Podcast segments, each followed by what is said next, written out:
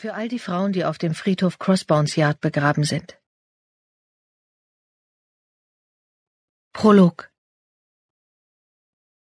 Deine Mutter hält deine Hand zu fest. Du wimmerst und klammerst dich an den Saum von ihrem Kleid, weil du weißt, was als nächstes passieren wird. Sie starrt dich an, als ob sie vergessen hätte, wie man blinzelt. Du erhaschst einen letzten Blick auf ihr Gesicht, bevor sie dich in den Schrank unter der Treppe verfrachtet. Mach kein Geräusch, zischt sie. Hol am besten nicht mal Luft. Die Dunkelheit nimmt dir den Atem, als der Schlüssel zweimal im Schloss umgedreht wird. Es besteht die Chance, dass er dich nicht findet, wenn du auf dem Boden kauerst, zwischen Gummistiefeln, dem Besen und den Mops. Dein Vater kommt jetzt näher. Sogar seine Schritte klingen wütend und stampfen bedrohlich auf dem ausgetretenen Linoleum, während er jemanden sucht, dem er wehtun kann. Er ist so nah, dass du ihn riechen kannst. Whisky, gemischt mit der ekelerregenden Süße des Sherrys, den er in der Garage versteckt. Und dann ist da noch etwas anderes, Bitteres, was schwer zu identifizieren ist. Lichtsplitter dringen durch die Spalte in der Tür. Überall ist Staub. Wenn du aufstehst, ist der schwarze Rock deiner Schuluniform wahrscheinlich grau vom Dreck. Morgen wird er dich anbrüllen, wenn du zum Frühstück runterkommst. Du weißt schon, was er sagen wird. Er wird dir sagen, du solltest dich schämen, weil du so schmutzig bist. Die Schritte entfernen sich und du atmest erleichtert auf. Durch ein Astloch in der Tür kannst du das Wohnzimmer sehen. Deine Mutter hält den Mund, während dein Vater darauf wartet, dass sie sich bewegt oder ihm Vorhaltungen macht, denn dann hat er endlich einen Grund. Dein Mund ist voller Staub.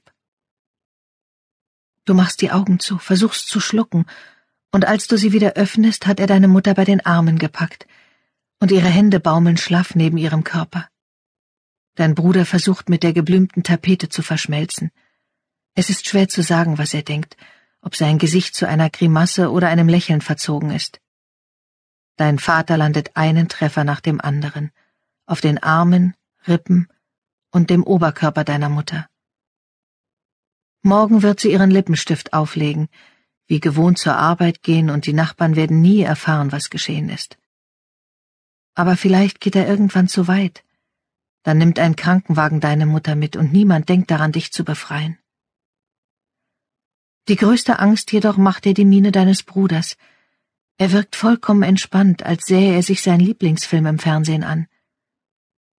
Die Besenkammer schrumpft und die Luft darin reicht nur für ein paar Sekunden aus. Du willst ins Helle rennen, doch du musst hier ausharren, bis es vorüber ist. Du lauschst auf die dumpfen Schläge deines Vaters. Deine Mutter gibt sich alle Mühe, nicht zu weinen, auch wenn hin und wieder gegen ihren Willen ein atemloses Stöhnen über ihre Lippen dringt.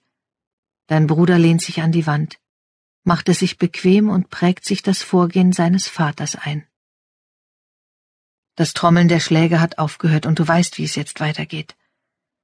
Die Schritte deines Vaters nähern sich erneut dem Schrank. Es hat keinen Sinn zu weinen, denn er kennt jedes Versteck in diesem Haus. Er hat deiner Mutter den Schlüssel aus der Rocktasche genommen, und es wird ihm vollkommen egal sein, ob du bettelst oder flehst. Tränen sind nur was für Heulsusen, erklärt er dann und schlägt noch fester zu.